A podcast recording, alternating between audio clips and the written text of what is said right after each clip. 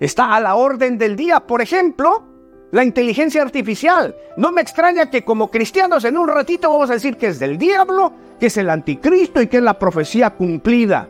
Cuando podemos tomar estas herramientas para predicar el Evangelio, es algo fantástico. El mundo está avanzando, parece que menos nosotros.